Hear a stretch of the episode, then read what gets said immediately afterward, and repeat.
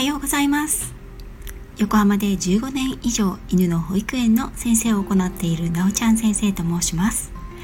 さて今日は改めまして皆様にご報告とお礼を申し上げたいと思います。本日12月15日にて私のスタイフ配信1周年になりました、ねえっと、私のねスタイフを始めたのが去年2020年の、えっと、12月15日だったんですね。で、えっと、12月のですね、14日に、私もフォローさせていただいて、今でも、あの、仲良くさせていただいております、ホリスティック獣医のサラ先生がですね、ご自身のクラブハウスだったかな？インスタの方だったかな？そちらの方でライブをされていました。そして前半は、えーと、確かインスタだったと思うんですけどインスタライブ。そして後半をこのスタンド FM のライブで行います。ということでそこで14日の夜にサラ先生の、えーとライブ続きが聞きたくてインストールしたのが始まりでしたね。ねそして、えっ、ー、と、あれ、ビギナーズラックなんですかね。あのまだ英字のね、何かよくわからない英語の名前が最初付けられると思うんですけれど、その英語のなんか自分の名前をいただいたと同時にフォローをしてくださる方がね、ポポポンと増えて、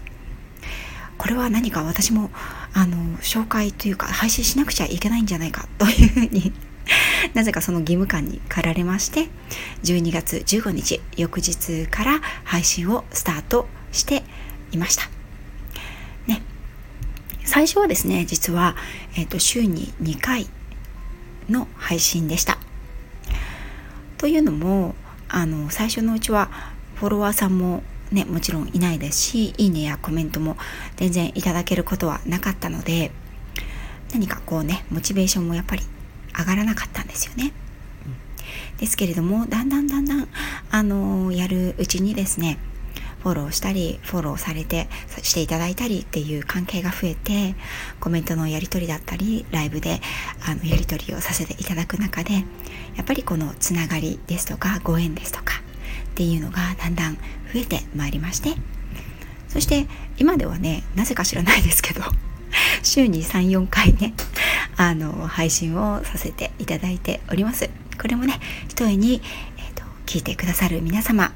ね、待っていただいているかどうかちょっとねわからないんですけれどもあの楽しみにしてくださる皆様コメントやいいねをいつもくださる皆様のおかげだと思っています。本当に本当にこの1年ありがとうございました。ねといってもあのやめるわけではないのでねどうぞご安心ください。と2021年ね、今年ももう残り半月となりましたが皆さんにとってはどんな年でありましたでしょうか？私はこの1年は本当に新しい出会いや学び発見の1年になりました。スタイフですね。スタイフのおかげでその世界リアルの世界もいろいろな視野が広がったと言える1年だったと思います。私が以前から気になっていた分野アロマテラピーやアニマルコミュニケーションといったそういったツールも実際に自分で使ったり学ばせていただいたりこれも全てきっかけがねスタンド FM だったんですけれども、うん、そして、えっと、最近になって、えっと、リアルでねあのスタイフ仲間さんとお会いする機会をいただきまして本当にあの楽しく、ね、それぞれの方とあの実際に会うことができてお話を交わすことができて私としてはなんか、うん、何でしょうね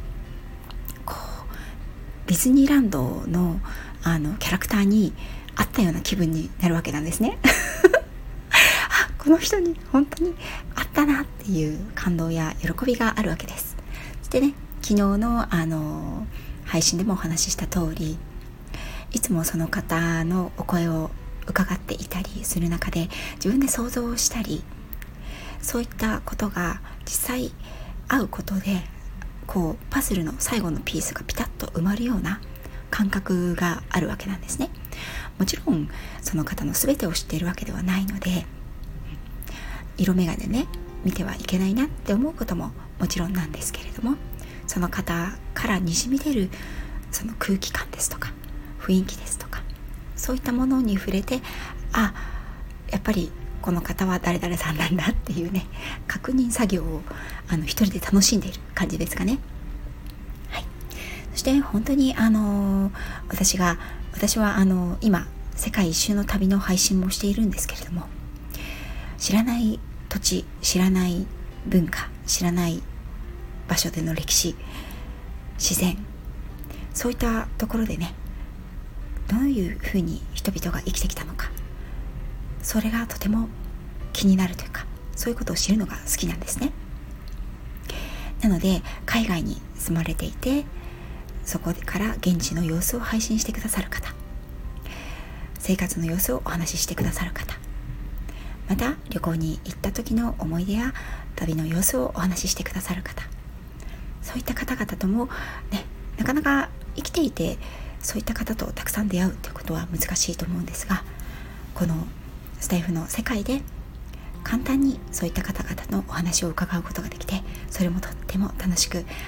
伺わせていただいてます。そして人生の先輩方それから同じワーママさんやママ子育てであの今してらっしゃる皆さんそういった方々のお話を聞くのもとっても好きです。本当にこの1年を通して私と出会ってくださった皆様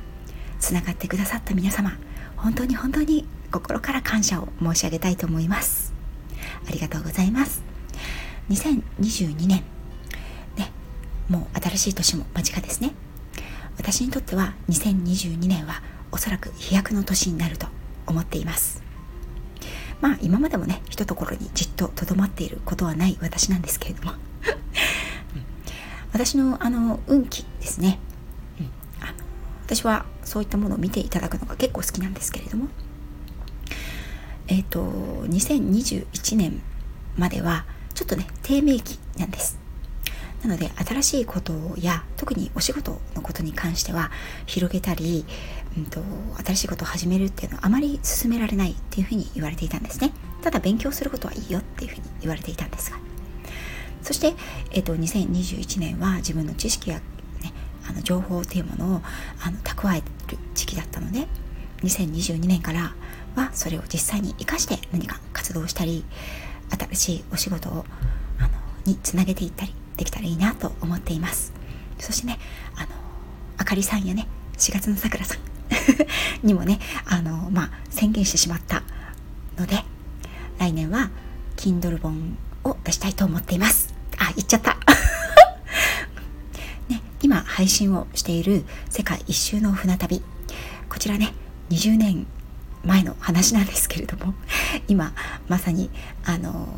ね、まさかこの20年前の日記をたどることになるとは思えなかったんですがこうして皆さんに喜んで聞いていただいていますので一つの何か記録として全て配信をし終わりましたら当時の写真などもつけて、Kindle 本であのそのまとめをしたいなと思っています。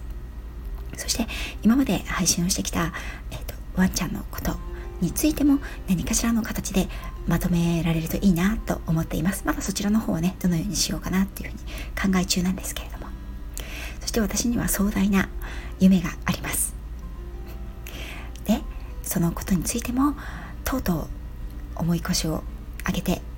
頭の中の妄想だけではなくて実際に少しずつ動き出そうかなと思っております2022年も私は止まらずに我が道をマイペースで 進んでまいりたいと思いますので、ね、この1年間ありがとうございました。そして来年もどうぞ皆様よろしくお願いいたします。ね、本当はね、ライブをしたいなと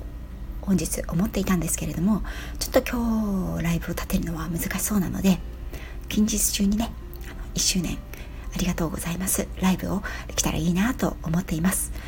うん告知ができればいいんですけれども私のいつも通りゲリラになるかもしれません、うん、そしてねもしこの収録聞いていただいた方にはですね、えっと、ライブの方でその方に対してのお礼や思いっていうのを、ちょっとお伝えできたらなと思っています。早ければ、えーと、明日の16日の日中のどこかでもし難しかったらえっ、ー、と20日もしくは23日あたりでできたらいいなと思っているのでそれもあのできたら告知ができればいいなと思っています。はい。それでは皆さん1周年本当にねお付き合いくださってありがとうございます。皆様と皆様のワンちゃんにとって今日一日がますます輝くものになりますように。それでは次回もよろしくお願いいたします。